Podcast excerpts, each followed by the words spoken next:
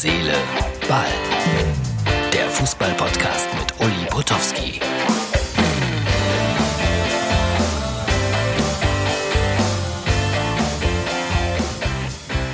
Wer Herz, Seele, Ball sieht, das ist die Ausgabe für den Montag. Der weiß, dass ich euch immer ein bisschen mitnehme in mein äh, Berufsleben. Den einen oder anderen interessiert und wer nicht interessiert, daran ist, der muss ja auch hier nicht zugucken. Außerdem gebe ich immer ein paar Einschätzungen ab, die höchst subjektiv sind. Das ist doch logisch. So, ich komme gerade vom Spiel ähm, Hertha BSC in Leverkusen 0 zu 0 war kein tolles Spiel und trotzdem waren beide Trainer, waren beide Trainer, waren beide Trainer ganz gut gestimmt, weil äh, Leverkusen hatte doch einige Ausfälle zu beklagen, Alario zum Beispiel. Und äh, Hertha zum Schluss noch fünf Gegentoren, also nach dem Spiel gegen Dortmund, zufrieden, dass sie diesmal gar kein Gegentor bekommen haben. Äh, war ein mäßiges Spiel. Trotzdem, Trainer sehen das immer ein bisschen anders.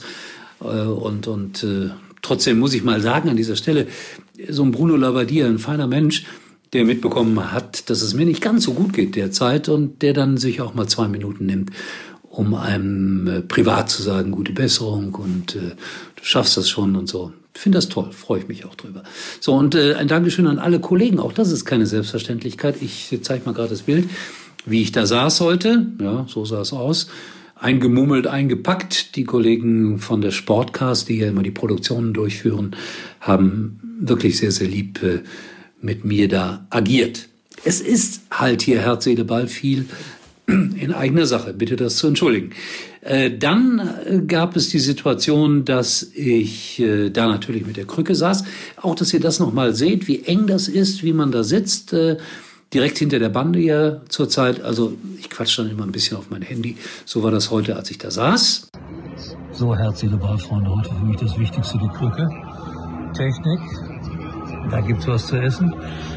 Und ich äh, kämpfe mich immer zu meinen kleinen Fragerunden. Ich hatte gerade ein sehr schönes Gespräch mit Rudi Völler zum Thema Maradona. So, ungewöhnlicher Arbeitstag für mich.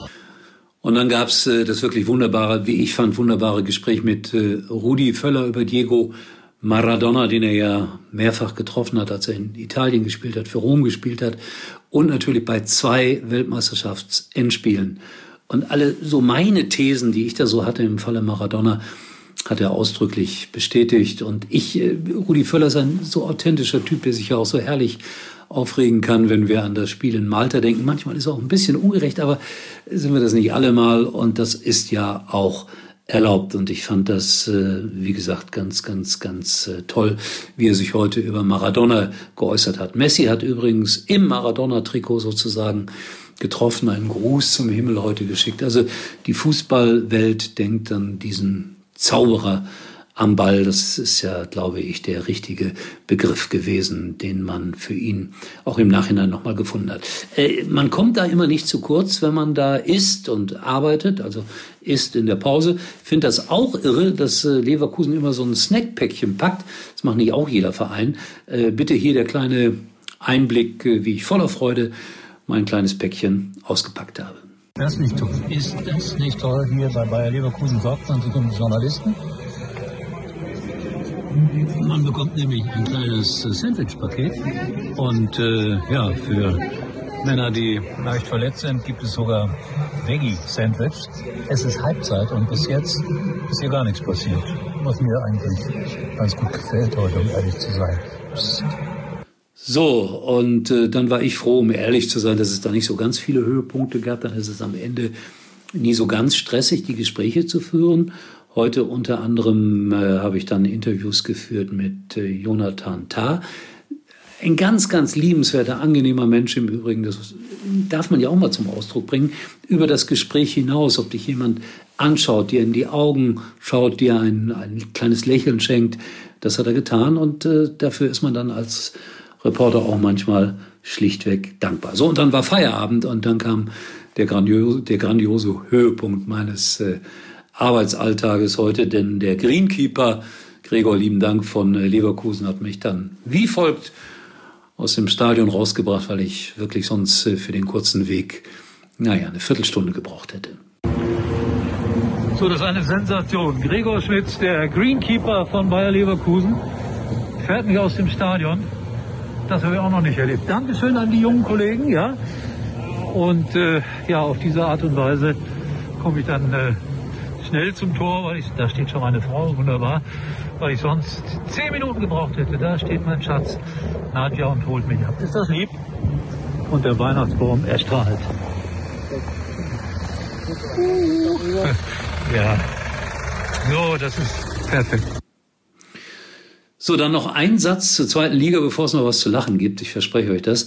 Das ist ja völlig verrückt gewesen heute. Der HSV verliert. Gräuter führt jetzt auf Platz eins. Das ist ja eine verrückte zweite Liga. Ich war mir relativ sicher, dass der HSV da relativ klar durchgeht und ja, und dann verlieren die heute in letzter Sekunde nach einem Ulreich-Fehler mit 3 zu 2 in Heidenheim. Verrückt, verrückt, verrückt. So, es ist jetzt bei mir so ungefähr 19.30 Uhr. In Mainz steht es gegen Hoffenheim 1 zu 1. Und ich wollte mir bei den Leverkusenern noch ein bisschen Hoffnung abholen als Schalker für die nächste Woche. Äh, da spielt ja dann Leverkusen auf Schalke. Also die haben schon angedeutet, wir nehmen da keine Rücksicht auf dich. Nee, muss man auch nicht. So, ich hatte ja noch versprochen, kleines Schmankerl. Denn äh, liebenswerterweise hat mir das jemand heute geschickt. Äh, die Schwiegermutter, glaube ich, von äh, meinem besten Freund im Münsterland. Und äh, die hat einen Ausschnitt gefunden, wo ich mal mitgespielt habe in ein Schloss am Wörthersee. Große schauspielerische Leistung von mir und optisch, ich finde, nicht zu schlagen. Viel Spaß. Frau von Malsenheim unter der Aufsicht eines Notars wiedergewogen? So ist es. Ich kann mich doch darauf verlassen, dass ihr das große Haus bringt. Schon morgen ist das in der Zeitung gewesen. So, das war's. Schaut vorbei bei Instagram und äh, ja, bei Facebook. Und ich hoffe, dass es langsam und langsam und langsam besser wird. Es ist im Moment noch schwierig für mich, aber ich will jetzt aufhören zu jammern, weil andere Menschen haben viel größere Gründe zu klagen. In diesem Sinne, tschüss, bis morgen, euer Uli. Herz, Seele, Ball kommt morgen wieder. Und Uli kann sich jetzt wieder hinlegen.